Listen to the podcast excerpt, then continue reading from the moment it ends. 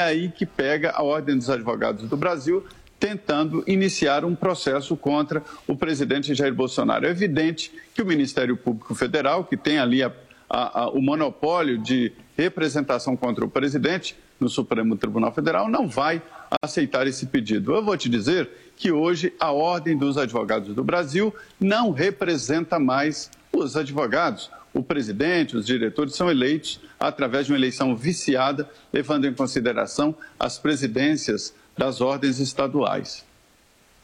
10 horas em ponto. Repita. 10 horas. Termina aqui essa edição do nosso Jornal da Manhã. Ouvinte espectador, mais uma vez, muito obrigado pela sua audiência. Continue com a nossa programação. Lembrando todo o conteúdo no Panflix. E voltaremos amanhã, Adriana. Até lá. Obrigado. Combinado. Tiago Berraich, obrigado você por hoje. Você que nos acompanha, siga aí conectado na Jovem Pan. E boa quarta-feira para todos nós. Até amanhã.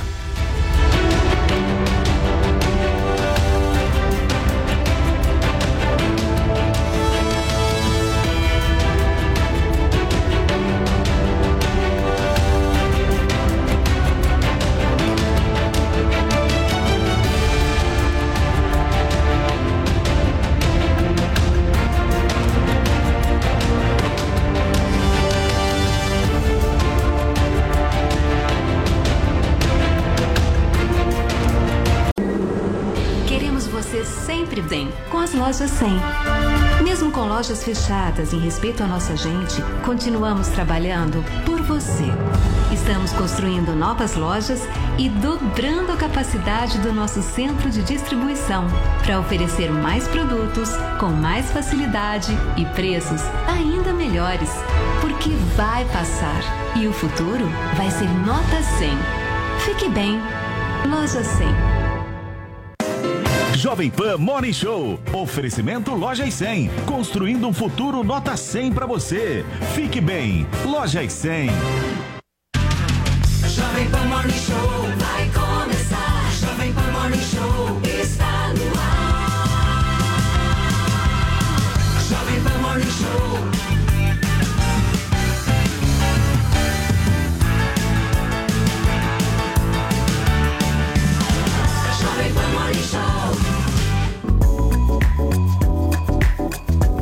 Bom dia para você, minha excelência, você que está por aí no rádio, você que está por aí no YouTube, na Panflix. Começa agora na programação da Jovem Pan, a rádio que virou TV mais um Morning Show. Essa é a sua revista eletrônica, sempre de segunda a sexta-feira, das 10 às 11h30 da manhã. Hoje, quarta-feira, dia 24 de março de 2021.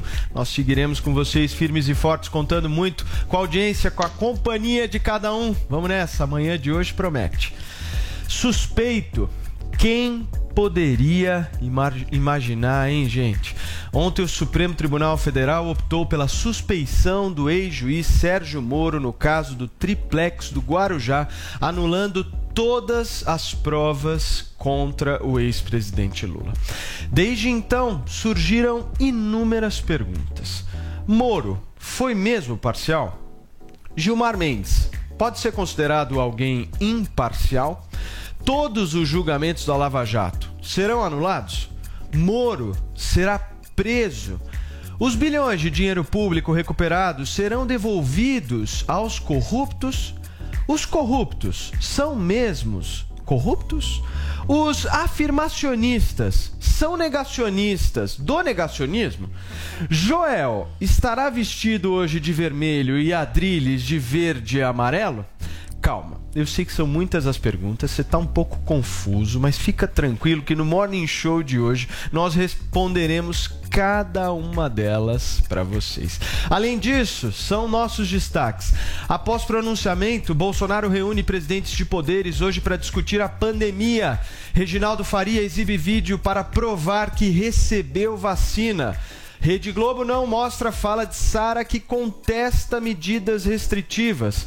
Carla Dias é a sétima eliminada do Big Brother Brasil em uma entrevista com a deputada federal Joyce Hasselman. É, tudo isso e muito mais a partir de agora, ao vivo no rádio, no YouTube e na Panflix. Bom dia, Paulinha. Quarta-feira promete, hein? Promete vocês participando aqui com a gente, hashtag Joyce no Morning. Você pode mandar sua pergunta, quem sabe dá tempo da gente pegar aqui, né, Vini? Pergunta dos nossos internautas e, claro, sinta-se à vontade, comente todos os assuntos aqui do Morning Show usando a nossa hashtag Joyce no Morning. Boa, Paulinha. Vini, o bicho vai pegar nesse programa hoje. Exatamente, por falar em bicho, tem vídeo até de cobra com Joyce Hassman, nós vamos mostrar hoje.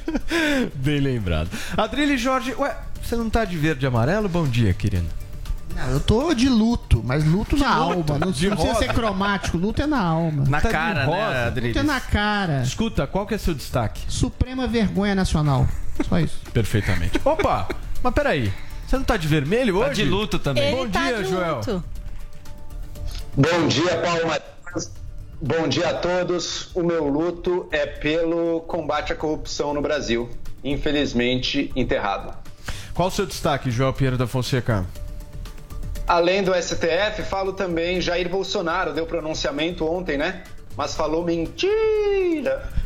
Tá querendo vacinação, tá Calma, mentindo? calma, calma, calma. O bicho vai pegar Ainda hoje, mas não é agora. só destaque, calma, calma. é. Vamos, vamos na tranquilidade. É. São 10 horas e 5 minutos. Calma que a gente vai esquentar essa chapa que o Joel Pinheiro gosta.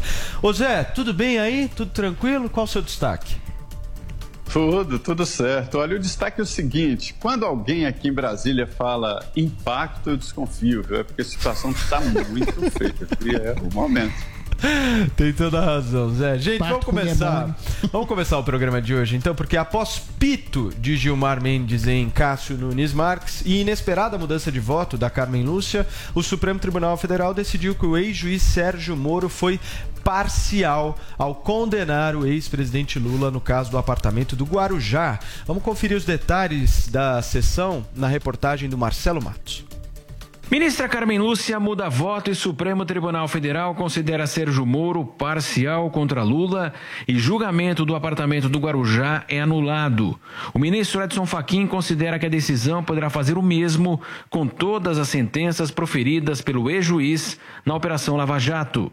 A segunda turma do STF assistiu o mais novo integrante da corte, o ministro Nunes Marques, apresentar seu voto decisivo, após pedir vista e paralisar o julgamento em dois votos a dois, duas semanas atrás.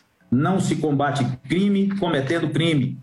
Não podemos errar, como se supõe que errou o ex-juiz Sérgio Moro, como se supõe que erraram alguns membros do Ministério Público Federal.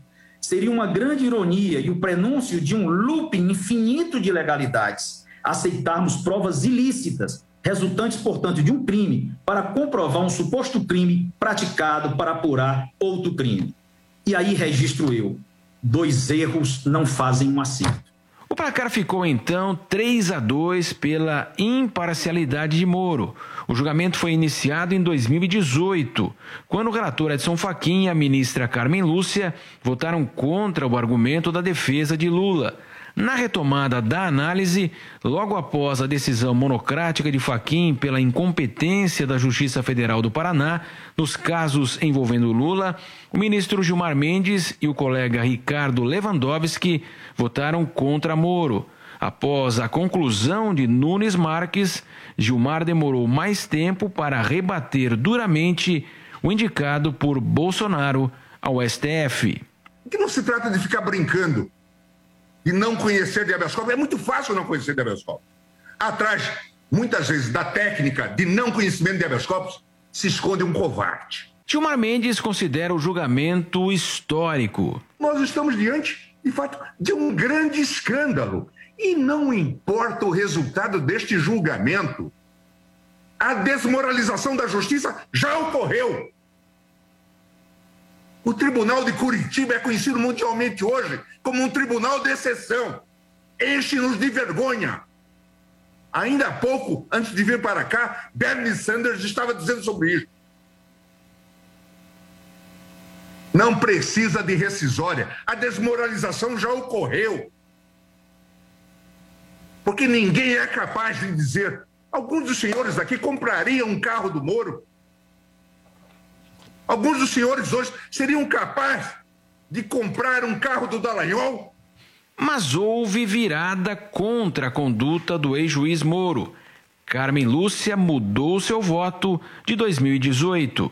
Os indícios adquiriram uma combinação entre os autores processuais de acusação, de julgamento, que conduziram o, a- o paciente na, na forma de investigação e de processamento, o que, na minha compreensão, pode sim significar a quebra de parcialidade do juiz. Desta forma, então, a segunda turma, por três votos a dois, anulou todo o processo contra Lula no caso do apartamento do Guarujá. O relator Edson Fachin ficou vencido com Nunes Marques e analisa o futuro dos demais processos da 13ª Vara de Curitiba. que o uso do material, tal como sugerido, ainda que do ponto de vista retórico ou argumentativo, pelo eminente ministro Vistor e pelo eminente ministro Ricardo Lewandowski, receio que tenha por efeito prático a anulação de todos os casos em que a amizade entre o ex-juiz e o ex-procurador ocorreram. Não podemos aqui ter meias palavras. Numa nota, a defesa de Lula afirma que a condenação do ex-presidente por Sérgio Moro causou danos irreparáveis, como a prisão de 580 dias. Mas a decisão proferida fortalece o sistema de justiça e a importância do devido processo legal. Olha, gente, tudo o que nós conversamos aqui no Morning Show vai acontecendo aos poucos. E o nosso Mago Zé traz as informações, né, Paulo Ele levantou essa bola que Levanta parecia a um pouco bola, impossível. Todo mundo olhando e falando, não, imagina, isso não vai acontecer. De repente vai lá e acontece. Zé, vou insistir contigo naquela sua fala. O próximo passo é a prisão do Moro? Olha, o Moro só não foi condenado ontem por uma concessão da ministra Carmen Lúcia, porque o relatório que ela apoiou dava ali, condenava Moro a pagar uma multa muito pesada. E o argumento que ela usou para não condenar, dois votos foram no sentido de que Moro seria condenado a pagar a multa, porque ele nem foi ouvido, quer dizer, ele seria condenado ontem pela, pelo, pela mais alta corte do país sem ter sido ouvido, sem se defender, porque o processo era um habeas corpus apresentado pelo, eh, pela defesa do ex-presidente Lula. É, em- em- no termo jurídico, o que há de mais grave é a parcialidade de um juiz. É tão grave que, em matéria criminal, esta alegação pode ser levantada a qualquer momento, né? como agora, nos finalmente. Né? Então, isso aí abre a possibilidade séria de um julgamento do, do Sérgio Moro. Eu entendo que ele deve urgentemente entrar na política para se defender. Dizem por aqui que as pessoas entram na política por amigos e não saem por inimigos, ou seja, Sérgio Moro hoje tem adversários pesados, está num fogo cruzado entre os petistas que o odeiam e também os bolsonaristas que o condenam por não ter se dado bem ali no governo do presidente Jair Bolsonaro. Então ele tem que entrar na política, se candidatar a deputado, senador ou a presidente da República para se defender. Ele está no meio de um fogo cruzado. É interessante que esse julgamento da segunda turma, ela foi um jogo de esperteza. Gilmar Mendes antecipou a, a- a essa sessão para evitar que o plenário pudesse ah, antecipar esse julgamento da parcialidade do juiz Sérgio Moro, naquele caso da anulação do Faquim. Este julgamento é só sobre o triplex do Guarujá e só sobre o ex-presidente Lula. Mas a indicação é de que pode se alastrar, pode É. ficar maior. Estão rolando vários outros julgamentos aí, inclusive os processos do Lula continuam, enfim. Bem lembrado pelo Zé, específico do caso do apartamento do É, até Guarujá. porque, né, Paulo, se os outros processos também foram julgados pelo ex-juiz Então. Sérgio Moro, a, a gente imagina que a defesa do Lula vai usar a mesma o mesmo argumento claro. e o mesmo justificativa. Se ele foi parcial no julgamento do triplex, também teria sido nos outros Agora, processos. Adriles, o Zé coloca um ponto interessante aqui na nossa roda. Você acha que o Moro hoje é obrigado a ir para a vida pública? Ele é catapultado a ir para a vida pública. Até porque o silêncio obsequioso dele o transforma em réu não perante a justiça brasileira, não perante a suprema vergonha nacional que se colocou ontem, mas transforma em réu exatamente por seu silêncio absoluto de estar deixando o seu legado todo esmorecer. ele não pode mais ser considerado um juiz, ele não pode se considerar mais um juiz, porque o julgamento que o Supremo Tribunal Federal fez, tanto dele quanto quer fazer e está fazendo da Lava Jato, é um julgamento imoral e moralmente político.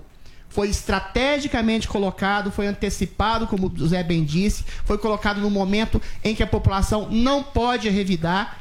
E aí, o seu Gilmar Mendes, com esse furor de ódio, inverte a realidade, diz que o tribunal de Curitiba é um tribunal de exceção, quando todo mundo sabe que o tribunal, o Supremo Tribunal Federal, se transformou no Supremo Tribunal Inquisitorial, que prende pessoas sem devido processo legal e solta bandidos à sorrelfa simplesmente por um ódio, um ódio específico, politizado, a Lava Jato, que foi a única operação que mais combateu a criminalidade colarinho branco no Brasil. O julgamento de ontem, o julgamento injusto, foi a apoteose, a apoteose de uma revolta de um establishment corrupto, exatamente que quer preservar seus corruptos de estimação e transformar a justiça brasileira numa imensa leniência complacente com aqueles que podem pagar por advogados em instâncias absolutamente infindáveis. Ou seja, o julgamento, o ódio, o ódio baboso do, do Gilmar Mendes pelo, Gilmar- pelo, pelo Sérgio É Moro, pela mesmo. Lava Jato, aquele ódio agressivo, é um ódio ao próprio princípio de justiça. Meu Deus, são suspeitos também a mais de uma dezena de juízes em três instâncias que condenaram Lula com fartura de provas. O julgamento de ontem, Paulo, foi uma vergonha absoluta. Não se analisou o mérito de provas, não houve falseamento de testemunha, não houve deturpação de provas, não houve incriminação ilegal, simplesmente uma questiúncula jurídica foi colocada com base em diálogos absolutamente impalpáveis, colhidos de forma ilegal por hackers criminosos, não se sabe se deturpados ou não, que não houve perícia, ou seja, tudo isso transforma o Supremo Tribunal Federal em uma suprema vergonha nacional e vergonhosa também é a atuação de Carmen Lúcia, que muda seu voto de acordo com uma perspectiva, eu não posso dizer outra coisa, simplesmente política, de antipatia ao presidente, de adoção a uma candidatura do Supremo que pode voltar o país a um sistema de ilegalidade jurídica. Instabilidade jurídica a gente tem. Agora a gente tem o Supremo promovendo a injustiça no âmbito nacional, ceifando a base de um princípio de ressurreição de justiça nesse país, Agora- que era a Lava Jato. Vale a gente destacar também a falta de educação desse senhor, né? Pelo Ódio, amor de ódio Deus. absoluto. A falta de educação numa sessão oficial de um Supremo Tribunal Federal, gritando, esperneando, batendo a mão na mesa. Que Dá a que é impressão, isso, dá a impressão, Paulo, que, Que como falta de postura muito isso de um que como a, a Carmen. Lúcia já tinha dado o voto dela ah, inicialmente a favor do Moro, então se imaginava ali que depois do voto do, do Cássio Nunes ah, o Moro não seria considerado suspeito. A impressão é que o Gilmar teve aquela reação para ganhar no grito. É, mas depois a aconteceu, Carmen, né? depois a Suprema Carmen Corte mudar o brasileira. voto. Pô, não estamos falando de uma discussão de Não, boteco. e ele gente. trata, Que trata isso? Sérgio Moro e a Lava Jato como bandidos que devem ser criminalizados e presos. Eu acho que o ódio dele é mais Ele diz que é calculado do que né? visceral. Ele quer criminalizar o Sérgio Deixa Moro, o um Dallagnol o e a. Lava Jato para colocar os empurrados para cadeia, para opinião pública. É isso que ele Deixa quer. eu só conversar um pouco com o Joel e saber a opinião dele exatamente sobre isso. Como é que você vê a postura de- do Gilmar Mendes nessa sessão de ontem, ô Joel? Foi uma postura lamentável e que nos lembrou aquelas palavras que foram em outro momento, ali em 2018, pelo ministro Barroso, né, que ele falou para o Gilmar Mendes, né, como é que era, maldade com gotas de psicopatia. Foi o que vimos na sessão de ontem. O ministro simplesmente totalmente desrespeitoso, falando ali num tom, parecia, parecia um político, acusador em comício. É o que aconteceu com o nosso STF. O STF virou um palco de discursos políticos e de discussões, às vezes, dignas de reality show até. Foi o que a gente viu ontem ali do Gilmar Mendes falando daquela maneira. O voto dela não foi surpresa. A gente teve duas surpresas, digamos assim. Uma positiva, o voto do ministro Cássio, o ministro mais recente aí, indicado pelo Jair Bolsonaro. Todo mundo acreditava que ele iria votar pela parcialidade do Moro e não, votou contra a parcialidade do Moro.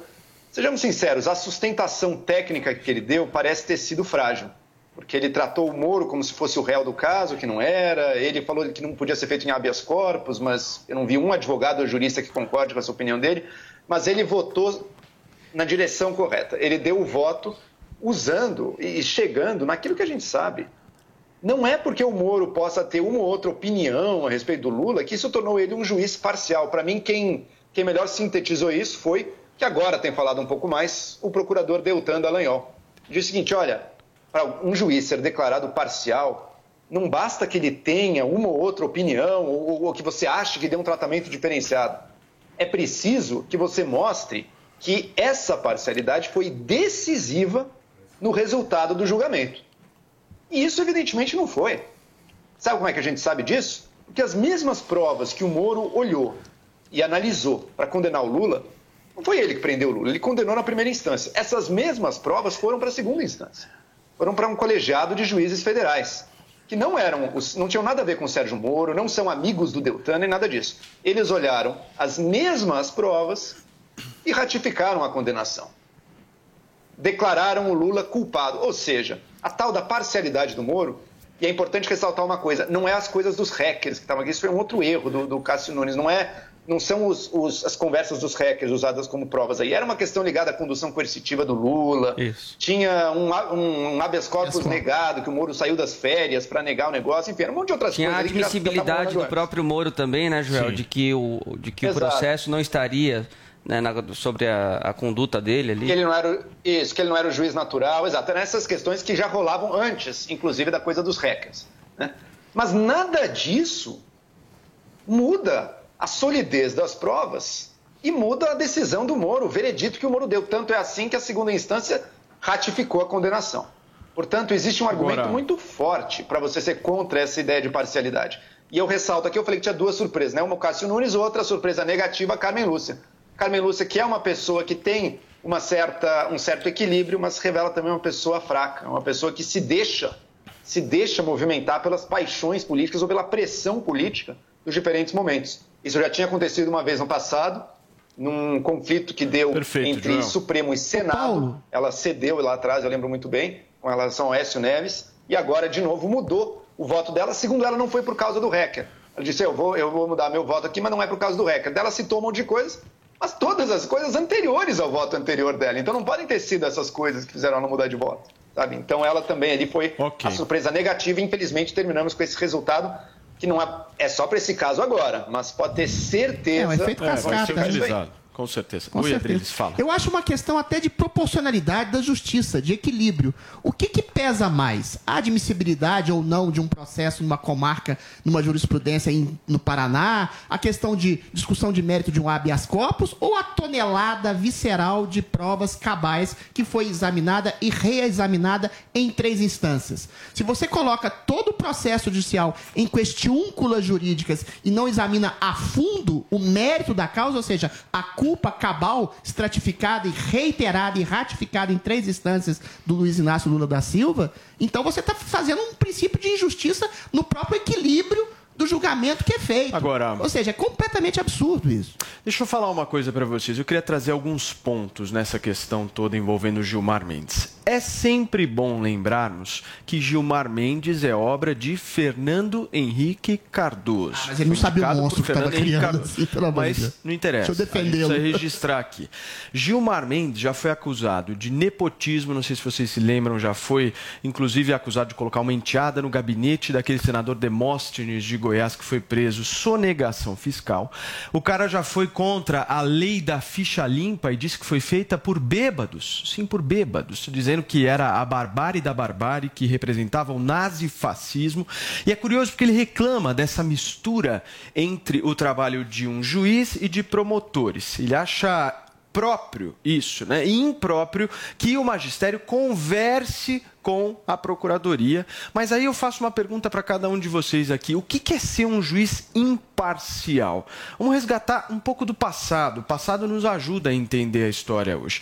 Em 2017, Aécio Neves queria muito que um dos inquéritos contra ele fosse transferido do Faquin para o Gilmar Mendes. Articulou, conversou com o Senado Federal, falou na Câmara dos Deputados, ligou para o Gilmar e acabou sendo vetado pela Carmen Lúcia. Não conseguiu. Nesse meio tempo, A Polícia Federal apontou 43 ligações telefônicas entre Aécio Neves e Gilmar Mendes. Uma Pensar delas, réu pode, né? uma delas, inclusive, aconteceu no dia que o ministro do Supremo Tribunal Federal suspendeu o depoimento do senador em investigação. Lembrando que o ministro Gilmar Mendes era relator de quatro inquéritos contra o Aécio no Supremo Tribunal Federal.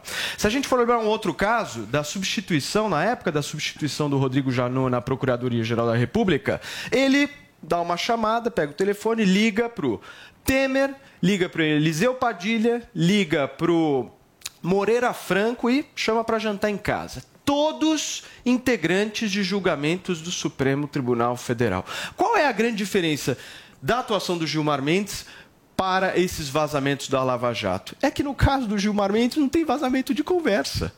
Esse é o ponto central da história. Na Lava Jato teve um vazamento de conversa. E essas conversas todas do Gilmar Mendes?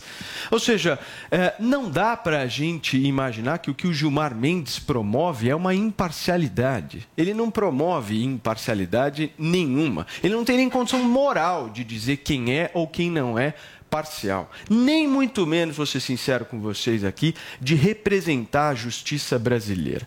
É uma vergonha o que aconteceu ontem no Supremo Tribunal Federal. Gente, vamos girar o assunto aqui. O dia não parou por aí ontem, hein? Foi tumultuada a terça-feira. Na noite de terça-feira, o presidente Jair Bolsonaro fez um pronunciamento à nação dizendo que 2021 será o ano da vacinação dos brasileiros. Vini, a gente viu um outro Bolsonaro aí, né? Isso, Paulo, e num dia em que o Brasil registrou nas últimas 24 horas o seu recorde de mortes por Covid-19 com 3.158 óbitos. Então, esse pronunciamento do presidente Jair Bolsonaro, né, em rádio e televisão, mudando um pouquinho o tom, fugindo do confronto e falando muito em vacina em vacinação. Ele começou o discurso dele falando sobre a potência da nova variante, que desde o início alertou para dois grandes desafios: o vírus e o desemprego, em que em nenhum momento o governo deixou de tomar medidas importantes para combater a pandemia e também o caos na economia. E aí ele começa a discursar sobre vacina, destacando que o Brasil é o quinto país que mais vacinou no mundo em número de vacinas, né? Quando a gente fala em número de proporcionalidade por 100 mil habitantes, esse número muda um pouco, mas a gente vai falar um pouquinho mais sobre isso daqui a pouco. Destacou também que já temos mais de 14 milhões de vacinados e que fez acordos com as vacinas de Oxford, né, a vacina da AstraZeneca, com o consórcio COVAX Facility e também para o investimento e aquisição da Coronavac. Falou da Coronavac também o presidente Jair Bolsonaro, a gente sabe que no passado, inclusive aqui na Jovem Pan, ele praticamente boicotou né, essa vacina que inicialmente eh, teve aí o desenvolvimento eh, e a parceria com o governo de São Paulo do governador de São Paulo, João Dória, junto com o Instituto Butantan. E também disse que intercedeu junto à Pfizer e à Janssen pela antecipação também de 100 milhões de doses eh, de vacinas, que sempre afirmou que adotaria qualquer vacina desde que fosse aprovada pela Anvisa. O presidente também se solidarizou com os familiares uh, das vítimas aí por coronavírus e disse, Paulo, que o momento é de vacinar todos os brasileiros. Vamos ver. Quero tranquilizar o povo brasileiro e afirmar que as vacinas estão garantidas. Ao final do ano, teremos alcançado mais de 500 milhões de doses para vacinar toda a população. Muito em breve retomaremos nossa vida normal. Solidarizo-me com todos aqueles que tiveram perdas em suas famílias. Que Deus conforte seus corações. Estamos fazendo e vamos fazer de 2021 o ano da vacinação dos brasileiros. Somos incansáveis na luta contra o coronavírus. Essa é a missão e vamos cumpri-la. Tá, e a missão então é tornar o ano de 2021 o ano da vacinação dos brasileiros, segundo o presidente Jair Bolsonaro. E durante o discurso dele houve registros de muitos panelaços, os famosos panelaços aí pelo país. Ontem talvez tenha sido aí o registro mais forte desses uh, panelaços, muito em virtude por esse número de mortes, né, Paulo? Mais de 3 mil mortes nas últimas 24 horas. É. Deixa eu conversar com o nosso Zé Maria Trindade agora. Zé, me chamou a atenção nesse pronunciamento do presidente da República ontem a ausência de três pontos fundamentais. Ele não falou de economia, nesse discurso. Ele não cita a palavra lockdown e ele também não fala de tratamento precoce, Zé. É, é uma mudança de postura e uma mudança necessária. Olha, Paulo, o pronunciamento foi rápido e, e, houve uma grande discussão ali no Ministério das Comunicações exatamente sobre a extensão e o que falar. E decidiram deixar de lado esses assuntos diante da reunião de hoje que está acontecendo neste momento no Palácio da Alvorada, né? O presidente está numa situação muito complicada. O Brasil está aí em vias de chegar a, a, a quase 4 mil mortos por dia. Eu tenho até medo desse programa, porque o Paulo já falou aqui nessa possibilidade de chegar a 5 mil, 6 mil mortos. E estamos mais de 3 mil mortos por dia, com tendência de, de alta. Né? Então, o presidente sabia naquele momento. E, por outro lado, o presidente já tem certeza de que a vacina não é uma possibilidade, é a única saída, a única porta de emergência. E a decisão ali é recomeçar uma proposta nova de governo, já com a vacina. Antigamente, quando se falava em vacina, falava-se em projetos. Eram mais de 130, 134 projetos de vacina. Se o Brasil estivesse investido em cada um dos 134 projetos, colocando dinheiro, que era impossível, a lei não permitiria, mas vai que o Brasil fizesse e hoje não tivesse nenhuma vacina aprovada, aí iriam criticar o presidente da mesma forma. Então, é um reposicionamento no momento grave, um momento muito grave do país, e o presidente se colocando aí, dizendo que vai colocar todos os esforços do país para a vacina. Evitou mesmo esse assunto de lockdown, de, de confinamento, evitou atritos com governadores, e é assim que tem que ser. Olha, Paulo, empresários querem que o presidente Jair Bolsonaro refunde o governo, ou seja, faça inclusive uma reunião ministerial que defina novos parâmetros. Isso é impossível. Isso é reinventar o presidente Jair Bolsonaro. Mas, é, pelo menos, é, essa indicação de vacinação e apoio aos governos já seria suficiente, né? Perfeito, Zé. Joel, eu tenho certeza que ontem à noite você estava em frente à TV, acompanhou o pronunciamento do presidente Jair Bolsonaro, ou estou errado? E bateu panela. E bateu panela, claro. Ah, ontem eu acabei não indo para panela, gente. Ontem eu não, eu só assisti o pronunciamento. Eu vi, eu vi as palavras do Bolsonaro. Depois a gente volta para panela também. Vai ter outras oportunidades. Vamos lá. Pontos positivos da fala do Bolsonaro. Defendeu vacina, isso já é um avanço, assim, para quem até pouco tempo atrás comemorava a morte de, de voluntário em teste de vacina e defendeu a vacinação. Quem falava que não ia comprar vacina coisa nenhuma, ele finalmente defendeu, disse que essa é a saída. Ok, positivo. Pena que tenha chegado meses depois e que, portanto, a gente já esteja numa situação muito crítica. Segundo ponto positivo, não falou em cloroquina. Não tentou vender a mentira para o Brasil inteiro de que a cloroquina estava salvando vidas, de que se você tomar cloroquina e outros remédios do coquetel, você não vai ter problema. Inclusive, tem gente tomando ivermectina e tendo problema do hepático, hein? Tem gente precisando de transplante, porque tomou errado ivermectina. Então, felizmente, vamos dar graças a Deus, pelo que, porque Bolsonaro ele defendeu uma coisa que funciona, científica, vacina, e não promoveu, enfiando goela abaixo da população, cloroquina e outros sem base nenhuma e que geram riscos tanto de comportamento quanto de saúde para a população. Esse é o ponto positivo. Agora, o Bolsonaro, para adotar essa nova postura, e também é, é, bem relativa, né? Não chegou nem, não foi capaz ainda de defender a máscara, mas isso é cenas dos próximos capítulos. Eu tenho certeza que o Bolsonaro em algum momento vai dizer que vamos usar máscara sim, mas ainda, ainda não foi capaz. Ele é um pouco mais lentinho na, na no, no, progresso dele nas coisas corretas da pandemia. Né? Já o fechamento, pode ter certeza que não vai defender. Mas você gostou, você gostou pra... do pronunciamento? Você gostou? Não. Na vontade de acreditar. Você gostou 80% do que você está dizendo. Você gostou ou não gostou? Gostou. Foi melhor do que o que ele vinha falando, né, Paulo? O próprio Joel Mas ele já é falou elogio, óbvio apologia. óbvio. Se o presidente fala que o céu é azul, você aplaude? Acho que não. E vamos lá. A gente está nessa fase. Se falar que a Terra é redonda, show. Vacina, Show. nota Vamos 10. É. Vamos lá, vamos lá. O Bolsonaro disse que a Terra é redonda, a gente dá graças a Deus, sai Tá comemorando sim. nas ruas. É redonda Nunca disse mesmo. que não era. Agora vamos lá. Mas é Pra que falar ele o que ele né? falou, ele teve que mudar o passado dele. Ele teve que mentir e mentir muito para maquiar o que foi o passado dele nessa pandemia. para fingir que ele defendia a vacina lá atrás. Se ele foi atrás de, de, da AstraZeneca, é porque ele viu o governo de São Paulo indo atrás da Coronavac.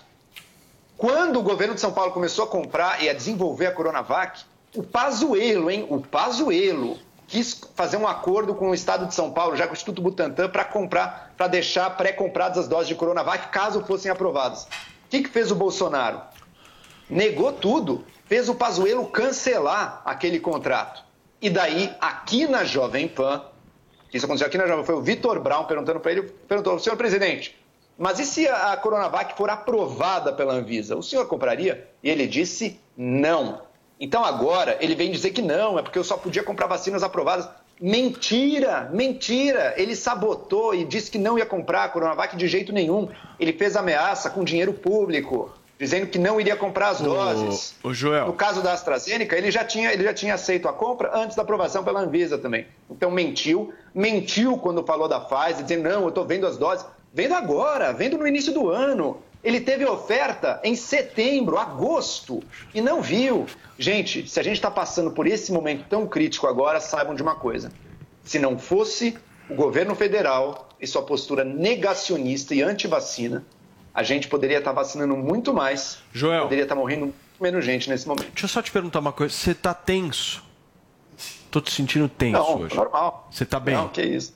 Então tá bom. tranquilo. Fica tranquilo, porque agora você vai ficar Pô, tenso. triste, quer dizer, é um Agora pouco não, triste o- do o Brasil, Joel vai né, ficar Paulo? tenso Passamos agora. dos 3 mil mortos. Eu sei, querido, eu sei disso. Eu só tô olhando você e você tá realmente é, de uma maneira que eu nunca tinha visto antes, Vinícius Moura. Agora vai ficar pior. Mas agora vai ficar pior. Adrilho Jorge, por favor, seu comentário. Vá pra cima de Joel. Que isso?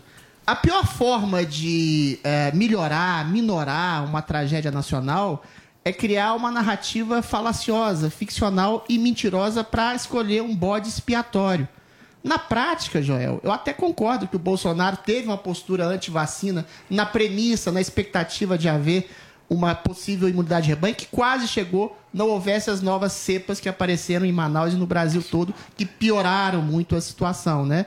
Mas na prática, as vacinas vieram a contento, quase que em conjunto com todo o resto do mundo, antes, inclusive, que a maioria dos países da União Europeia, graças à atuação do Ministério da Saúde.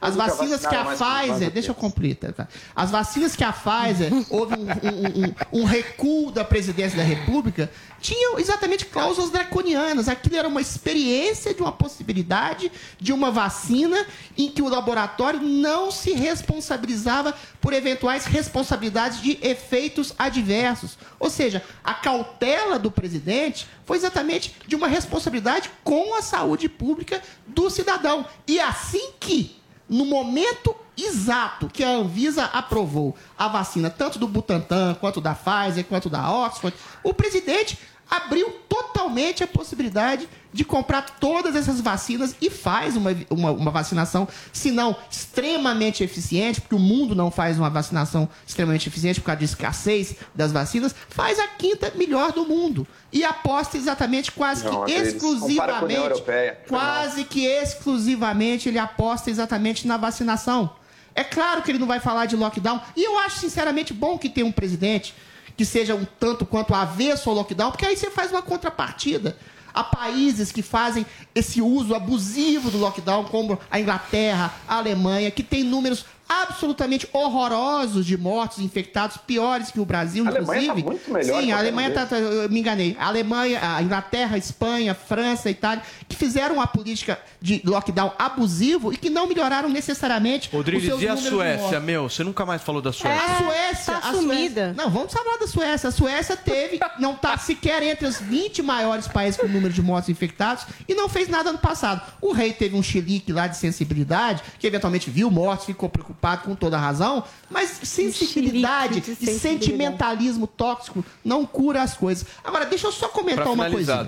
O Bolsonaro, ele é acusado de fazer ele fez exatamente, ele mandou pro, pro Supremo esses dias, exatamente, acusado de fazer uma estratégia para dizer que o STF tolheu os seus poderes no combate à pandemia, e é uma estratégia justa, porque tolheu mesmo. Essa acusação que o Joel faz, que as pessoas fazem, que o Bolsonaro é responsável por essas mortes, é completamente surreal e inócua, porque quem faz hoje o combate exclusivamente é exatamente os prefeitos e governadores e o Supremo Tribunal Federal. Adriles. Acusar o Bolsonaro, só para terminar, Por favor. acusar o Bolsonaro de responsável por mortes, quando ele foi tolhido de qualquer tipo de poder, simplesmente porque ele entrou numa padaria e não usou máscara, simplesmente porque ele eh, eh, recebeu é apoiadores, isso, isso, é é absolutamente por isso. surreal. É isso, é isso. absolutamente é por mentiroso. isso. isso sim. Joel Pinheiro da Fonseca, é absolutamente ficcional. Porque quem faz o controle, inclusive Peraí, com lockdowns abusivos e medidas restritivas severíssimas, são prefeitos e governadores sob a égide do Supremo Tribunal Federal. A única coisa que o Bolsonaro pode fazer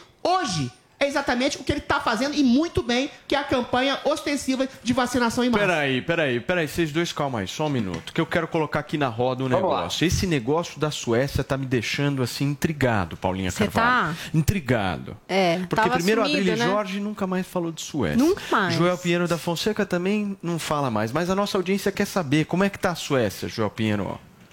Tá Está aqui no, no ranking que eu estou olhando aqui, está em 26 Está pior que a Argentina, por exemplo, a Suécia. Está pior que a Argentina. Tá pior que a Argentina. número de mortes. Então não está tão bem assim. Tá a Suécia passou um ano é sem fazer 23º. nada, Joel. Passou um ano sem fazer nada. Essa é a diferença. É óbvio que tem restrições um monte a Suécia, Adri. Você não viu quando Hoje, hoje, tô falando É assim, a gente tem que pegar todo o Teve espectro, não o espectro de um no mês. início. O Adriles, o Adriles até omite o fato que foi descoberto que o governo sueco ele omitiu mortes, inclusive, teve coisa séria, tá São rolando investigação Joel, séria pelo amor de Suécia. Deus, são denúncias. Tava rolando investigação séria pelo que o governo sueco fez. A Suécia continua mal na foto, como tantos tá outros mal. países.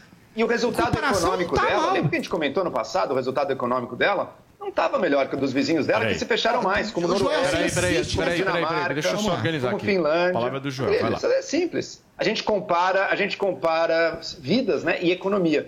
Ora, nas vidas a Suécia foi muito pior que os vizinhos dela, que os outros países nórdicos, como Dinamarca, Finlândia, ah, Noruega.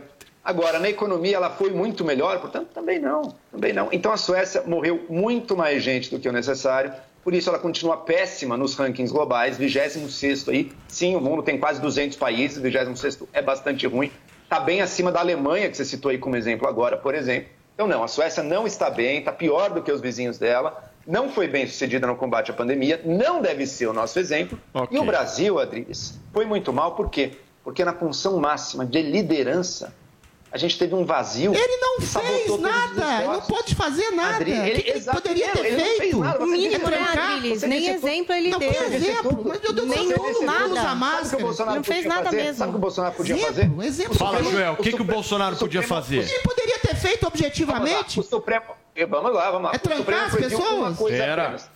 O Supremo, o Supremo proibiu uma coisa apenas: que o Bolsonaro violasse as prerrogativas de estados e municípios para decidir o seu fechamento. tem Ele podia ter concorrência. criado. Ele podia ter criado um grupo de trabalho com- de coordenação Pra com todos os estados e ministérios, como ele quer fazer agora. Como ele quer fazer agora, só que ele demorou um ano. Ele podia ter comprado e distribuído testes pelo Brasil, coisa que ele fracassou. Ele deixou apodrecer Os estados não quiseram. testes Os estados, você tem, o Estado Sabe é que tem que os pedir países pelos testes, não é o governo que tem que como é impor os- testes. Sabe como é que os países, sabe como é que os países bem-sucedidos fizeram? Você tem períodos de fechamento e você tem testagem e rastreamento. A gente desistiu da testagem e rastreamento, porque não Chega, teve o menor esforço. Joel e Quem poderia fazer isso? E por fim, Adriles, por fim, Vocês estão falando hoje, isso. vocês não, o Joel não para. Vocês não param de Desde falar. Vou cortar seu microfone, o Joel. governo- Para de falar. Tá, deixa eu falar Não, agora. peraí, conclui, finalizar, só pra conclui. finalizar. Só para finalizar, só para finalizar. O governo poderia, desde o início, ter apoiado as medidas de distanciamento pessoal até das pessoas com máscaras, ter apoiado esses esforços, ter investido nos testes e ter investido nas vacinas. Ele não fez nada disso porque ele queria imunidade Ok. de rebanho, ou seja, ele queria que a população se infectasse, e outra, ele acreditava na cloroquina. Adriles, Foi pra fechar, vai, Ó, por favor. primeiramente, tá, mas deixa eu falar um pouco também. Não, mas é 30 segundos. Pô, mas o Joel já falou três falaram minutos. pra caramba, meu. Pelo Tá, amor tá, de Deus, tá, eu quero tá. ouvir a Ó, Paulinha. Joel, o Jo- a, primeiro em relação à Suécia. A Suécia está em 26 depois de um ano sem fazer praticamente nada, nem uso de máscaras. Então tem um número assim de um ano mais amplo que você tem que perceber. E a economia é, mais uma vez, é globalizada, ela é incorporada. Não adianta um país não se isolar quando todos os outros se isolam. Você impede exatamente o comércio entre países. O Brasil, investimento em vacina que não existe, não tinha possibilidade, meu cara. A vacina chegou esse ano e nesse ano o Brasil está exatamente vacinando. Perfeito. Segundo lugar, o Pra próprio fechar. Zé Maria falou que os governadores e prefeitos que trancaram de maneira assodada, preventiva, durante meses, sem necessariamente achatar curva, sem equipar hospitais, são exatamente os responsáveis. O Bolsonaro fez o contraponto. Ele falou que as pessoas tinham que trabalhar com distanciamento social e preservação de vulneráveis, o que deveria ter feito, e graças ao STF colocou poderes concorrentes com prioridade a prefeitos e governadores, Queridos, tolheu ok. completamente o poder Ok, do Bolsonaro. Já falaram. Só aí. Chega, chega. Desliga o microfone um do ideia, Adriles. Chega, chega, chega. Já falaram, já. Peraí. Senão, É, senão- né? Não, o negócio não Vamos até rola. que aqui. horas tá, com tá- isso? tá desligado o microfone. Agora eu quero ouvir Paulinho, porque ainda não Eu quero só pensar aqui. Lembra que você falou que você acha que talvez mais pra frente, num caso desesperado, o Bolsonaro possa apoiar um certo fechamento? É, vai dar uma mudada na, no, Imagina na palavra. essa situação. né? Eu queria ver Não se a Adriles ia ficar brabo com o Não vai Bolsonaro. Eu queria ver isso. Se ele falar, ah, não, acho que tem que fechar um pouco, se o Adriles vai apoiar o Fechar um Bolsonaro, pouco é uma ou falar que o Bolsonaro, é, enfim, Fechar tá um sendo pouco. ditador, Fecha- ele tá não, não, peraí, fechar. fechar. um pouco não, né, É isso que a Adriles? Paulinha falou. Ô, não, não, não, mas você não vai Fechar um apoiar pouco mais. fechar, Fechar- um pouco. Não fechamento Mas não pode fechar nada, né, Distanciamento. Adriles? não, mas o problema é que São Paulo tá tudo fechado. Rio Grande do Sul tá tudo fechado. Ah. Lá no Distrito Federal tá tudo fechado. Isso é inadmissível, porque se arrebenta com a força de trabalho, arrebenta com o trabalhador, a mídia não dá nenhum destaque ao problema das periferias e as pessoas mais pobres que precisam trabalhar. Quem que trabalha com 250 reais, pelo amor de Deus, Drilis. ao empreendedor que ceifa empregos, só dá destaque ao Covid, que é muito importante. Drilis, Ou você seja, tá- o Bolsonaro, ele, apesar de tudo, ele dá esse contraponto às pessoas que precisam trabalhar. Adriles. Agora, fechamento pontual, lógico, racional, querido. isolamento de vulneráveis é completamente diferente de lockdown absurdamente Adriles. sem nenhum tipo de critério por mês a fio. Você tá nervoso? Vocês estão tensos. Eu tô porque o Joel falou oito vezes Tá, mais então que eu. segura um pouquinho aí, atenção. muito Tá tudo certo, mais, tá tudo bem, mais. vai dar tudo Deixa eu certo. falar um pouquinho também, Fala, Paulo, Vini. e jogar, eu e jogar pro o Zé. Zé. também, porque ontem também teve a decisão do Marco Aurélio Melo do STF de negar aquela ação do Bolsonaro contra governadores que estão decretando toque de recolher, né, da, da Bahia, do Distrito Federal e eh, do Rio Grande do Sul, alegando que, na verdade, o Bolsonaro não poderia entrar com essa ação individualmente, sem a presença ali da, da Advocacia Geral da União. E esse discurso de ontem também pode dar o tom dessa reunião que vai acontecer hoje, Zé, da- do- entre os chefes de poderes e também dos governadores? Pois é, isso pregou contra a, a- a postura do presidente nesta reunião. né? A reunião foi um pouco esvaziada, eh, aumentando. Quer dizer, o presidente aumentou o número de participantes, eh, esvaziando a possibilidade dele ser, de certa forma, ali questionado diretamente e tal. Então, a reunião ficou esvaziada, porque é muita gente. Reunião de muita gente assim, não sai definição. Sobre a decisão de ontem, o presidente sabia que iria perder esta representação no Supremo para tornar inconstitucional os fechamentos, né, os toques de recolher daqui do Distrito Federal, Bahia e Rio Grande do Sul. O que ele não contava é que o relator, o ministro Marco Aurélio, ia pegar esta decisão e puxar a orelha do presidente constrangeu o presidente, falando em concentração e cobrando uma, um- uma liderança nacional. Ele eh, usou ali um argumento jurídico mesmo, você tem razão, disse que o advogado-geral da União teria que assinar a petição. Mas o ministro do Supremo não tinha nada que, na sentença ali, eh, constranger o presidente e falar que estava devendo a liderança nacional. Muito bem, Zé Maria Trindade conosco aqui no nosso Morning Show desta quarta-feira. Zé, abração para você, bom trabalho em Brasília, a gente se vê amanhã. Muito bem, obrigado. Vocês veem o que é o nosso programa, o programa, né, meu querido Vinícius Diga. Moura e Paulinha Carvalho. A gente recebe mensagens aqui dos, das mais variadas opiniões, né? Eu vou ler duas aqui só para traduzir rapidamente. Para de falar que o Adrilles está nervoso. Ele destruiu o Joel. Bom dia, Paulo. Joel não está tenso, está maravilhoso. Moeu o Adrilles. Você vê, você vê Ponto como é que coisas do é tudo nessa Show? vida, Vocês né? entenderam como é que funciona o nosso programa? É isso mesmo, gente. Olha, para vocês que estão nos acompanhando agora no rádio, eu queria pedir para que se inscrevam no nosso canal do Morning Show no YouTube. Nós já passamos de 1 milhão e 300 mil inscritos e estamos agora com quase 31 mil pessoas ao vivo. Aliás, essas mesmas 31 mil pessoas que estão ao vivo no nosso canal do Morning Show, se por um acaso não fizeram ainda a sua inscrição, façam. É muito importante, gente, porque aí vocês nos acompanham sempre de segunda a sexta-feira. Clica no sininho para receber todas as notificações, deixa o seu like e baixe o Panflix. Vamos para a campanha da Jovem Pan em prol das reformas estruturantes aqui no país. O Brasil não pode mais esperar. Hoje a gente vai ouvir o depoimento do senador Marcos Duval. O Brasil não pode mais esperar. Antes de concluir o meu mandato, eu tenho por obrigação entregar essas duas pautas para a sociedade brasileira: a reforma tributária e a reforma administrativa. Nós precisamos iniciar com a reforma administrativa. Nós temos que diminuir os gastos, tornar o país mais leve para poder ser mais ágil no mercado internacional. E depois aprovarmos a reforma tributária, fazer com que as empresas paguem menos impostos para que elas possam ser mais competitivas e assim a gente importar menos para exportar mais. Conta comigo, porque essa pauta, essas duas pautas são importantíssimas para o crescimento do Brasil. O Brasil não pode mais esperar.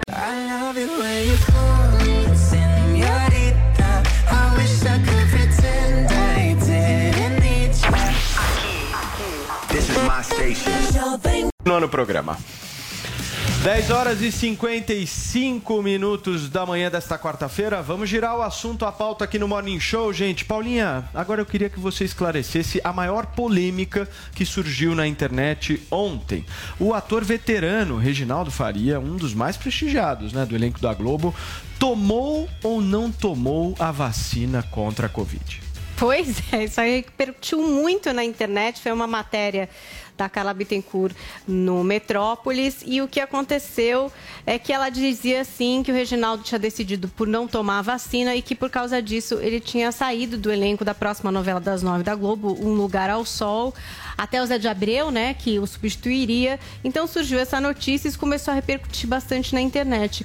E foi o próprio Reginaldo Faria quem resolveu fazer um vídeo para explicar a verdade dos fatos. É com você, Reginaldo, diz aí. Oi, gente, que confusão é essa? Eu já fui vacinado, já fiz as duas vacinas, não tem problema nenhum.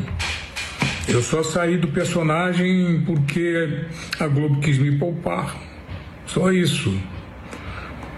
Como a novela tinha sido antecipada, o, o lançamento da novela foi antecipado, então a quantidade de capítulos era imensa para ser gravada e eu, com a idade que tenho, talvez não conseguisse, não desse conta. E também, por uma questão de saúde, a Globo achou necessário que eu saísse do personagem. E nós concordamos, e eu saí do personagem. E vou entrar num outro, mais lá para o final da novela. Vou fazer par com Marieta Severo. Quer coisa melhor? Hum. Aliás, eu estou me sentindo muito feliz porque eu estava aqui numa monotonia desgraçada. Agora eu tenho que responder a vocês todos.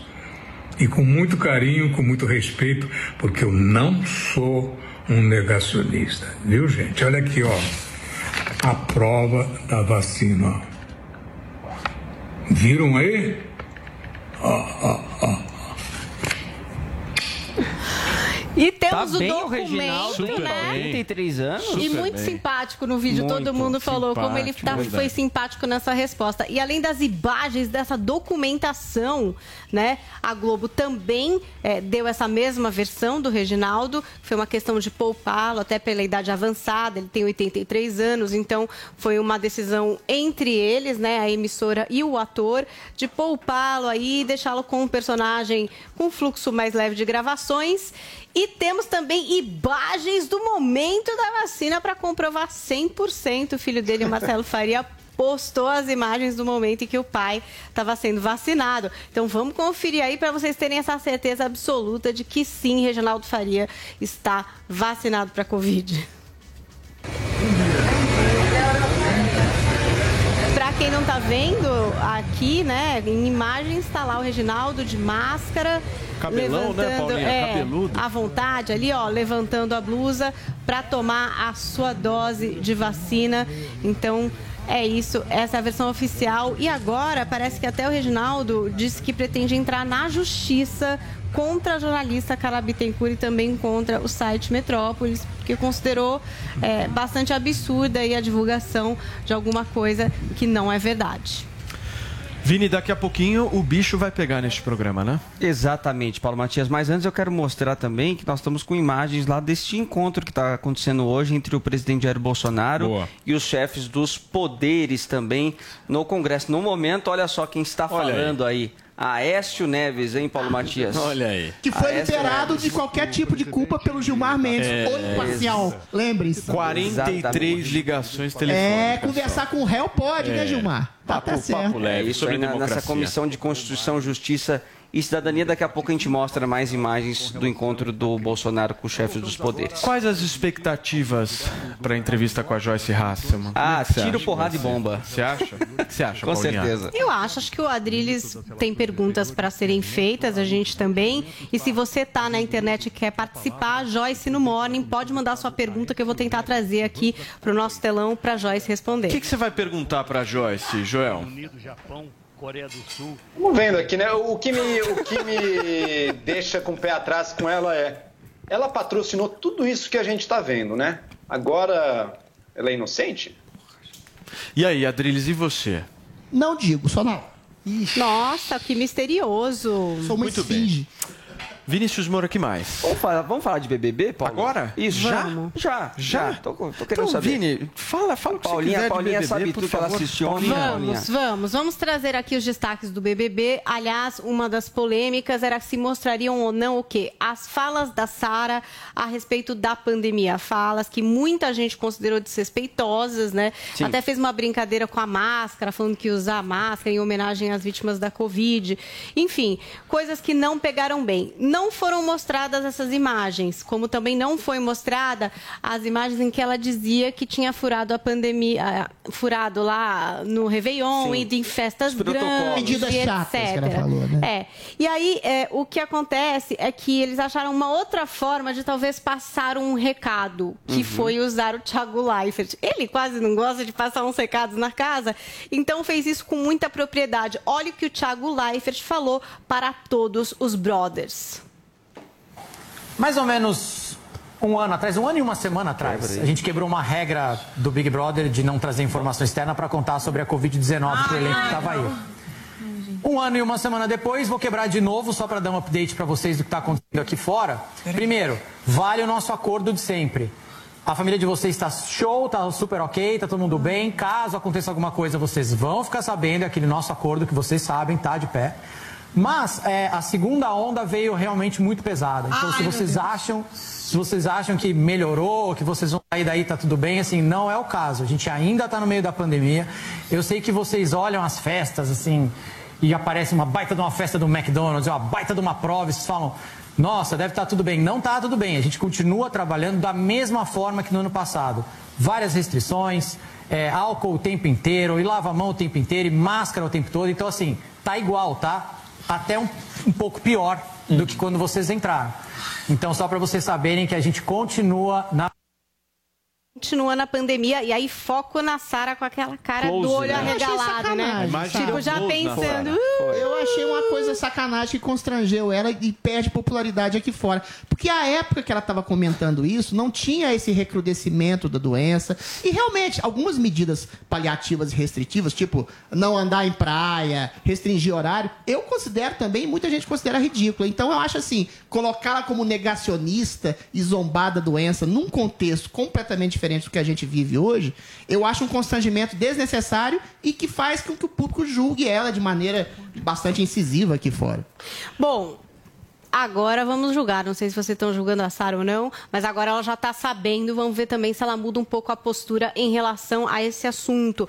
Bom, Carla Dias, gente, saiu da casa. Tava todo mundo apostando que seria Rodolfo. Ou todo mundo não. Eu acho que havia uma divisão. Eu sei que o Joel torce contra a Carla, né? Então agora ele deve estar É, feliz ele porque ela tá. saiu da casa de fato. Foram 44,96%. E a hora que ela saiu, o Thiago também mandou verdades para ela. Deu quase que um briefing, assim, de onde ela acabou naufragando no jogo. Olha o que o Thiago falou. É o que todo mundo queria falar para ela. Vamos conferir. olhar pro rapaz de canguru lá, e conduru, e pedir ele em casamento. Não e pedi ele casamento. responde com os olhos fechando, partiu. Uma coisa assim, né? Ele falou partiu? Não foi partiu que ele falou? É, Gente, foi nem partiu. eu lembro. Partiu, partiu. Aí as pessoas, Carla Dias. entendeu? Pelo amor de Deus, larga esse menino e vai jogar. Então acho que a expectativa das pessoas era que você Sério? desse um gelo nele. É, eu dei depois. É, mas Foi de- depois. assim, ele, ele te tratando mal, ele sai da É. cozinha, você tá no paredão, ele nem te pergunta e você ainda fala, pô, pro fio que me veta antes da prova. E É. você fala, cala, não, pelo amor de Deus, não. É porque quando a gente gosta, acho que a gente fica meio cego às Sim, vezes, né, eu não Thiago? julgando, não. Já fiz muita besteira na minha vida, até casar e fazer tudo direitinho. Eu demorei muito também. E você sabe que a Carla foi hoje no café da manhã com a Ana Maria Braga e repercutiu bastante a entrevista dela lá, porque os VTs foram muito a respeito do Arthur, né? O que não é muito comum, Vini, porque normalmente fica mais em cima da pessoa, do que a pessoa Sim. fez, do que a pessoa errou. E aí ficou muito em cima do Arthur. E a Carla ficou ali meio constrangida e agiu de um jeito meio debochado e tal, que muita gente achou deselegante em relação a Ana Maria Braga. Mas também outros ponderaram de que, poxa, podia ser mais centrado no que ela fez e não no que o cara fez, né? E aí é, a gente teve até o pessoal que entendeu aí que a Carla sair foi alguma coisa assim, é, uma leitura da sociedade que é machista e que tem ali a sua LGBTfobia e que claramente preservou o Rodolfo e tirou a Carla só Que porque ela isso? escolheu um boy lixo. A Elza Soares fez um post sobre isso. Vamos ler aqui o post da Elza, que eu sei que o Adriles vai amar, olha. Ai. Quem não repudia, apoia. Machismo, racismo, homofobia. Esse é o raio-x do Brasil. Um país que mostra em porcentagem de votos o que a maioria do nosso povo pensa de verdade. Fácil perceber isso, seja em qual tipo de votação for, nas das brincadeiras e nas valendo o futuro. E só para fechar também tem a fala do Rodolfo que eu acho que acabou também convencendo muita gente a votar na Carla, que foi uma conversa com o Fiuk em que ele pediu desculpas ao Fiuk, ao Gil ainda não teve nenhuma conversa e ele chorou bastante Perfeito, ao Paulinha. contar aí a Não dificuldade teve dele nem com machismo, algumas nem homofobia nesse Adriles, BBB. você já Nem de longe. já. Ok, você já Deixa eu falou. responder a Elza, que Não, absurdo. não, não, mas a Elza não falou com você. Você não vai responder a Elza. Eu tô né? respondendo abstratamente. Não, não, mas não vai mais responder. Já respondi. 11 horas e 6 minutos. A gente vai conseguir, firme e forte. Olha, gente, eu preciso ir para um rápido break. Daqui a pouquinho tem Joyce Hasselman aqui no Morning Show. Não sai daí. A vacinação de graça na internet. A convidada do quadro No Caminho Eu Te Explico é a cantora Gil Melândia. São da Jovem Pan com o nosso Morning Show. São 11 horas e 13 minutos da manhã. Meu querido produtor Vinícius Moura, Chegou Paulinha hora, né? Carvalho, eu disse a vocês, prometi a vocês, que hoje o bicho ia pegar neste programa e que a nossa convidada não tinha medo de absolutamente nada. Solta o vídeo que comprova tudo que eu tô falando. Lindo da cobrinha, tá vendo? Ele é um neném ainda, tá? Vai crescer bastante, tá enrolado aqui na minha mão, tá vendo? Mas olha, pra quem lida com cobras como gente que mentiu pra população brasileira que ia lutar contra a corrupção, e virou bolsonarista corrupto, defensor de corrupto, quem lida com gente como é, os Renans da vida, né? Quem lida com gente da Lava Jato? Ah, ah, o que é uma cobrinha, né? Pelo menos Tá aí a nossa convidada de hoje aqui no Morning Show, é a deputada federal Joyce Hasselman, magérrima, bonita. Fala, Joyce, tudo bom, querida? Ei, tudo bem e você? Tá se divertindo, hein? Então aí, firme e forte. Joyce, conta pra gente como é que estão as coisas aí em Brasília e como é que você viu a suspeição do Sérgio Moro pra gente começar o nosso papo. Bom, as coisas em Brasília estão cada vez mais nebulosas, assim, essa coisa da pandemia. Veja, eu estou em Brasília, mas quantos deputados estão? Meia dúzia de gatos pingados. Todo mundo em suas bases. E por mais que a sessão seja online, faz muita diferença estar aqui. Muita diferença. Porque é aqui que as coisas acontecem, é aqui que tudo se decide. Então, quando você tem meia dúzia de gatos pingados tocando o país, é muito complicado, é muito complexo. Né? Eu faço questão de estar aqui, de estar de olho em absolutamente tudo. Ah, a questão ontem do julgamento, eh, que basicamente livrou Lula e vai livrar em efeito cascata todos os condenados pela, ah, pela, pela 13ª vara em Curitiba. Todos. Porque, obviamente, qualquer um que tenha sido condenado pelas mãos do juiz Sérgio Moro vai pedir a mesma regalia que o Lula teve. Aquilo foi um tapa na cara de todo brasileiro que realmente lutou contra a corrupção. A Lava Jato, lá atrás, se vocês se lembrarem, lá atrás nós dizíamos, e o próprio Moro alertava, eh, o caso da Operação Mãos Limpas na Itália. E está acontecendo aqui o que aconteceu lá. É, o mocinho está virando bandido, o bandido liberado e a corrupção ganhando a- a farra, fazendo farra em festa. É o que está acontecendo. Ontem, o STF, e para o meu espanto com o voto da Carmen Lúcia, eu jamais esperava isso. Eu jamais esperava que a Carmen Lúcia mudasse o voto dela. Porque a Carmen Lúcia tem uma certa coerência. O, o que me faz pensar que ou ela está sendo ameaçada, ah, ou eh, Ô, Joyce. algum motivo. Você acha que vão prender Diga. o Moro? Eu não sei se conseguirão, mas esse é o plano deles. Esse é o plano deles. É fazer exatamente um faroeste às avessas, né? Um bang bang às avessas. É liberar o bandido e prender o xerife. Então, o plano de toda essa gente envolvida em corrupção e que se achou injustiçada porque foi pega com a boca na botija. E quando eu digo toda essa gente, eu estou falando da tropa do PT, eu estou falando da banda podre do PSDB, eu não estou falando só do PT, não, tá? Lembre-se que. Dá o cafezinho aqui, dá o cafezinho aqui. Lembre-se que o, o, o PSDB também. tem Seu, só no cafezinho. O, o, o, o, PSDB também tem seus envolvidos na Lava Jato. Né? Lembre-se que tem governador do PSDB que foi preso, Beto Richa. Né? Lembre-se que tem, o Serra tem seus problemas a explicar, os 23 milhões nas Ilhas Caimã. Né? Então, eu não estou falando aqui só do PT, não. Lembre-se que o Centrão, a base da corrupção foi o Centrão. Esse Centrão que hoje aqui está agarrado no Bolsonaro. Agarrado, agarrado. Sim. O Ricardo, né? Por quê? Porque o PT era o cérebro da coisa. A operação era o Centrão que fazia. Janine da vida, que já está morto, que o diabo tenha. Né? Então, é, é, assim, esse, esse, esse, esse desejo né, da, da, da- corrupção e- e- e com essa decisão de ontem, o Supremo, ele simplesmente coroa a corrupção. Ele diz para político que o crime compensa. E quantos são os políticos aqui em Brasília? Quantos são os políticos aqui em Brasília que você pode colocar assim a mão no fogo por eles? Mas esse não vai roubar. Eu vou dizer para você. Olha, meia dúzia de gato pingado. Agora, Joyce. Meia dúzia de gato pingado.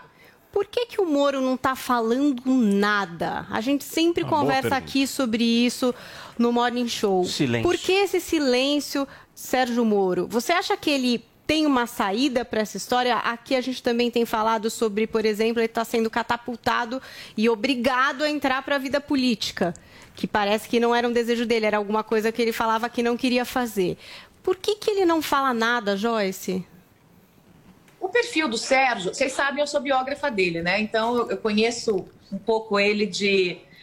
Assim, a personalidade, o jeito dele. É, o perfil do Sérgio é muito diferente do meu, por exemplo, que sou de ir para a guerra. Eu vejo uma coisa é, é, errada, eu vou para a guerra para imediatamente para arrumar aquilo. O Sérgio ele é mais introspectivo.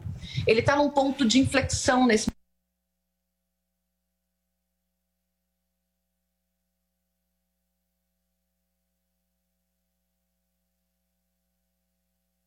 governo já. Isso foi perto de, do feriado de 7 de setembro. 7 de setembro. Tinha até uma, uma, uma comemoração aqui. E aí, um dia antes, nós saímos, fomos jantar. Estava eu, ele, a Rosângela, nossos filhos. E ele estava muito, muito assim, amargurado com tudo que estava acontecendo. E ele falou: Eu vou sair. Eu vou sair. E eu pedi a ele, falei, Sérgio, fique mais um pouco. O Brasil precisa de você, fique mais um pouco. E ele já estava muito, muito, muito triste, porque assim, o que ele estava vendo era que tudo que ele trabalhou, tudo que ele viu, tudo que ele lutou, tudo que ele acreditou era uma mentira. Estava acontecendo no governo o inverso do oposto do que foi prometido. Mas por que, que ele não fala, oposto. Joyce? Por que, que ele não fala agora? Porque, porque não é o perfil dele. O perfil dele é outro. tem um O legado tem defender, perfil, né? Ficar quieto o resto da vida. Tem um legado é, para defender? Você presidiário. não acha que existe um legado, exatamente esse legado que você falou do combate à corrupção, que precisa ser defendido? Claro que precisa, mas é o perfil dele. O Sérgio Ele vai ficar sem perfil, Joyce. Vai ficar com perfil de presidiário daqui a pouco. Vai se lá, o Gilmar for pra cima dele. Não Ô, fala isso não, menino. Não, também não quero, não quero. Deputada, muito bom dia. Eu queria falar sobre a senhora, sobre a tentativa, a possibilidade de um processo que a senhora está querendo mover contra o presidente por incapacidade mental. Eu queria largar esse assunto. A incapacidade moral pressupõe incapacidade eh, mental, pressupõe também incapacidade moral. A senhora não tem medo de ser a- a- também atacada exatamente por essa faca de dois gumes que pode voltar contra a senhora? A senhora, por exemplo, jurou lealdade absoluta, fidelidade canina ao presidente Bolsonaro e depois voltou atrás. A senhora disse na eleição para a Prefeitura de São Paulo que iria conversar sim com o presidente Bolsonaro e agora a senhora move, depois de ter uma votação minguada para a Prefeitura, a senhora move esse processo. A senhora fala mal do Centrão, da possibilidade de aliança do Bolsonaro com o Centrão e a senhora foi, em, que- em que pese o fato de ter apoiado o, o Baleia Rossi, foi na festa do Arthur Lira. Ou seja, esse tipo de contradição moral também não implica uma certa incapacidade mental da senhora? E a senhora não, tem de ser envolvida no mesmo processo que a senhora quer envolver o presidente? Bom, vamos lá, vamos lá, porque tá- a pergunta já está toda distorcida de informação. Vamos começar. Bolsonaro, eu jurei lealdade a quê? A uma bandeira anticorrupção, a luta pela Lava Jato, que bandido é bandido, não interessa se é meu amigo, meu inimigo. Jurei lealdade a quê? Crime por corrupção fosse crime inafiançável, hediondo, vagabundo que rouba o povo brasileiro, tem que ficar trancafiado numa cela há 30 anos. Não tem que sair, não tem que ter pagar fiança, coisa nenhuma. Jurei lealdade a um pacote anticorrupção, jurei lealdade ao povo brasileiro. Eu não jurei lealdade a uma pessoa, eu jurei lealdade a uma bandeira. E essa bandeira continua. E eu sigo exatamente onde eu estou. Bolsonaro não. Ele é uma fraude. Ele, quando chegou ao poder, rasgou tudo que ele jurou e jogou fora. Mas o governo não é corrupto, Joyce. Não há uma única acusação. Muito chique, é verdade. Eu sou muito chique, é verdade. Essa cara aqui ajuda muito. Mas para você ter uma ideia, o meu apartamento em São Paulo é alugado. É alugado, paga aluguel. Ah, deputada, mas você falar que alguém comprou um imóvel e é corrupto é essa uma ilação deixa eu só. Não, deixa eu completar. Se você não deixar eu completar, fica difícil. Como é que alguém que foi policial, que ganhava menos que um senador, depois foi deputado, que ganha menos que um senador, que sustenta uma mulher, duas filhas em escola particular. Vamos supor que ele ganhasse o teto, ele não ganha o teto. 30 mil reais. Como é que alguém paga de escola 10 mil reais, 5 para cada filha, paga empregado, É o filho do presidente. comida. No governo não há denúncia de corrupção, deputada. A senhora sabe Queridos, disso. Posso, posso seguir em frente aqui? Deixa eu passar a palavra para o nosso Joel Pinheiro. Vai lá, Joel. Não, é que assim, é que, é que quando, quando, quando a pessoa diz assim, ó, pode roubar em tudo, mas não pode, ó, os filhos podem roubar, pode pegar, o dinheiro vem aqui por trás. Sim, deputada, o- mas a- o governo não tem um ato de corrupção, nenhuma denúncia de Aparelhou corrupção. Esse é a o BIM, fato. a BIM fez relatório pro Flávio, Adriano. Isso não é corrupção. Peraí, peraí, A peraí, peraí. pro Flávio. Não, pelo Peraí, amor de peraí, peraí, peraí, desculpa, peraí, não é corrupção. Joel, faz sua tá pergunta agora, por favor. Cara, Isso qual é cara? corrupção, O gente, Bolsonaro tá pelo roubando? O Bolsonaro a roubou? família está roubando. Pergunta pro Bolsonaro. O que, que Não, ele o fez Bolsonaro tá os roubando? que ele recebeu e depois Eu quero que a senhora me responda frontalmente. dele. Existe a denúncia de corrupção contra o governo Bolsonaro? Ele usou a própria mulher para roubar. Não existe nenhuma denúncia de corrupção contra o governo. Joyce, a senhora está dizendo que o, o presidente da República é um ladrão. Milhares de denúncias. O presidente é da ladrão? A é um senhora está ladrão. dizendo isso? Basicamente Baseado no quê? A família inteira, a família inteira é uma quadrilha de ladrões, todos roubam. Alguns são ladrões de galinha, outros são mais sofisticados. É? Estão no, no- no âmbito maior. Mas a família inteira. É assim Ok. que é. Joel, Infelizmente. faz e sua se assim pergunta. não fosse, eu ainda estaria lá do lado dele trabalhando pelo Brasil. Agora eu trabalho pelo Brasil afastado disso, porque eu não vou me envolver com corrupto. Não quero saber de corrupção. Joyce. Ponto final. Deputada. Vai lá, João. Bom, deputada, bom dia. Como a senhora bem pontuou, de fato, a família inteira está envolvida e não é de hoje, né? A gente já sabia que o Bolsonaro contratava a filha do Queiroz, que nunca pisou em Brasília, isso nos tempos de deputado ainda, enfim. Estava tudo dado, inclusive antes das eleições. Mas, durante as eleições, a senhora esteve unha e carne com ele, eu lembro de chamar de capitão, assim, era uma verdadeira soldada do bolsonarismo, surfou essa onda, pintou e bordou em cima de todas as campanhas de, de fake news que o bolsonarismo usou para se eleger, toda mentirada, ele estava tudo junto. Depois a senhora se, se separou deles e ataca, e ataca com razão tudo que eles fizeram, mas uma coisa é fato. As pessoas que estiveram muito juntas do bolsonarismo e, portanto, se queimaram muito, depois de se separar do bolsonarismo, ficam com um futuro político muito difícil, porque a base bolsonarista já não quer mais saber da senhora, já não vota de jeito nenhum, e não é só você, tem todos os outros que tiveram um, um caminho similar. Mas quem não era do bolsonarismo também tem muita dificuldade em confiar que agora essas pessoas estarão realmente representando de forma confiável interesses, combate à corrupção, pautas importantes para o Brasil. Então, qual o futuro político, ou qual o futuro que a senhora está desenhando aí, ou vislumbrando para si nos próximos anos? Olha, eu não tenho medo desse futuro político. né? Eu consegui todas as coisas que eu consegui na minha vida falando a verdade, lutando pelo que é certo. Então, por que, que eu me aliei tanto, né? me agarrei tanto ao Bolsonaro? né? Todos nós estávamos entorpecidos com aquele desejo de tirar o PT do poder depois do que o PT fez com o país. Né? Petrolão, mensalão, era um esquema de corrupção, assim, uma coisa de louco. Eu tinha um enfrentamento muito pesado com o Lula, ele me processando, eu processando ele, e essa era a nossa história, né? E, e ameaças, e enfim. Quando nós vimos no cardápio, né, talvez se nós tivéssemos apoiado o João Amoedo, teríamos uma outra história hoje, mas o João não, não tinha aquele. Eu, não- eu não via aquele, aquela vontade de ganhar nos olhos dele. Aquela coisa assim, eu vou, eu vou lutar e eu vou ganhar. E eu Hoje a senhora vê, Joyce? Em alguma outra Não, pessoa? não, uma ainda terceira não. via? Não, não, calma, calma. Sérgio Moro, não a senhora sei, acha que acha que sai não pra sei. Peraí, peraí, peraí, peraí, peraí, peraí. Eu quero saber se ela vê pergunta, fogo nos olhos fica do Amoedo. Vai lá, Joyce. Vamos lá. Então, por, por que, que eu tive né, com, com o Bolsonaro? Porque ele representava, naquele momento, a mudança. Você acha que eu não sabia que o Bolsonaro era limitado? Que ele era burrão mesmo? Claro que eu sabia. Mas quando você é honesto, o resto a gente resolve. Qual era o combinado? O combinado era: você vai dar tchauzinho, vai ser a rainha da Inglaterra, o povo vai te amar e nós vamos trabalhar. O Moro vai trabalhar na justiça, combate à corrupção. Eu trabalho no Congresso, porque precisava de alguém também que não se vendesse, porque deputado aqui, né? Rodou a bolsinha deputado está se vendendo. Então, precisava de alguém ali no Congresso Nacional para lidar com deputado e senador que não se vendesse. Então, tá, vai lá, Joyce, é você. Tinha o Paulo Guedes. Agora o Paulo Guedes se acadelou, né? Sei lá o que aconteceu com ele, mas o Paulo Guedes era altivo, né? Dizia não pro presidente, toda aquela coisa. Então, tinha como dar certo. Tanto que no primeiro ano deu, a gente aprovou a reforma da Previdência, eu liderei aqui no Congresso Nacional. Tudo estava indo. Não precisamos vender o governo pro Centrão. Só que aí o presidente, que tinha esse acordo de deixar a gente trabalhar, começou a ficar grande na cadeira. Grande, enorme. E aí ele começou a achar que sabia mais que todo mundo. E começou a fazer as lambanças dele. E deu no que deu. Tá aí, ó. Centrão. Então não, não, tem, não tem nenhuma é, inconsistência no meu posicionamento. Eu continuo exatamente onde eu estava. Quem mudou foi ele. Ponto. Deputada, Aí você me diz, ah, mas, não, mas o que, teve a, teve, a, teve a festa do Arthur Lira. Eu tenho um bom relacionamento, apesar de discordar ideologicamente, mas eu tenho um bom relacionamento com a bancada toda do PP. E ali não era a casa do presidente da Câmara, não era a casa do Arthur Lira. Ali era uma festa que foi feita pela deputada Celina Leão, que é da minha confraria. Nós temos uma confraria de deputadas, independente de partido, que se reúnem na minha casa. Quando elas chegam aqui, a Perfeito, gente deixa para fora o chinelo, o sapato, para não trazer coronavírus, e a ideologia. Porque a ideologia emburrece. E é uma coisa que eu aprendi muito rápido aqui.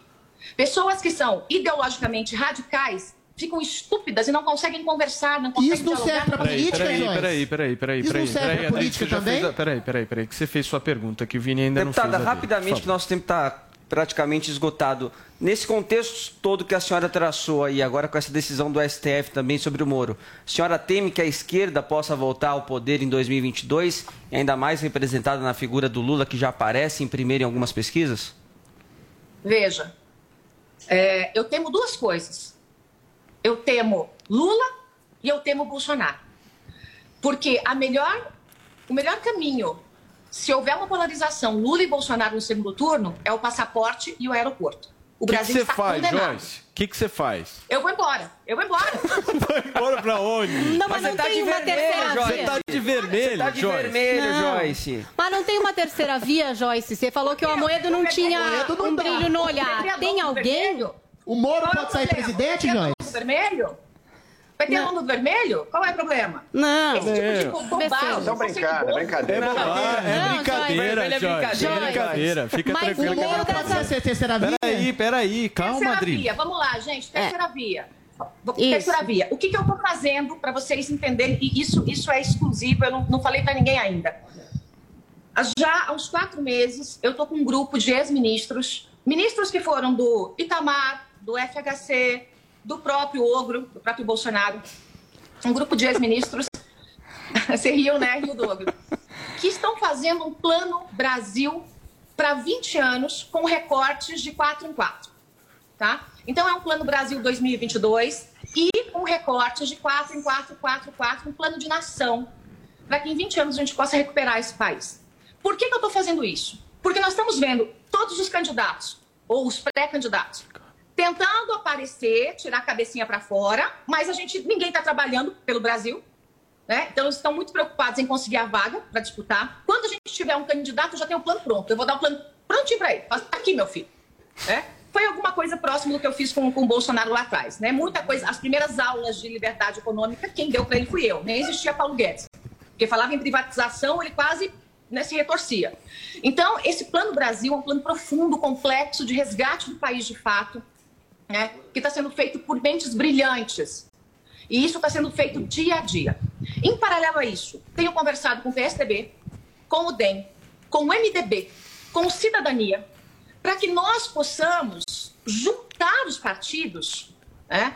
Não sei se o meu vem, né? Porque o meu partido é biruta de aeroporto, uma hora está com o Bolsonaro, outra está sem o Bolsonaro. Ô, então, o meu Joyce. partido não sabe o que é. Joyce. Então, só para concluir. Oi. Não, não, desculpa te interromper, é que realmente nós estamos com o tempo estourado no rádio. Eu queria me despedir de quem nos acompanha no rádio. A gente vai continuar rapidamente aqui no YouTube. Estamos construindo novas lojas e dobrando a capacidade do nosso centro de distribuição para oferecer mais produtos com mais facilidade e preços ainda melhores. Porque vai passar e o futuro vai ser nota 100. Fique bem, Loja 100. Na Pan, a música não para.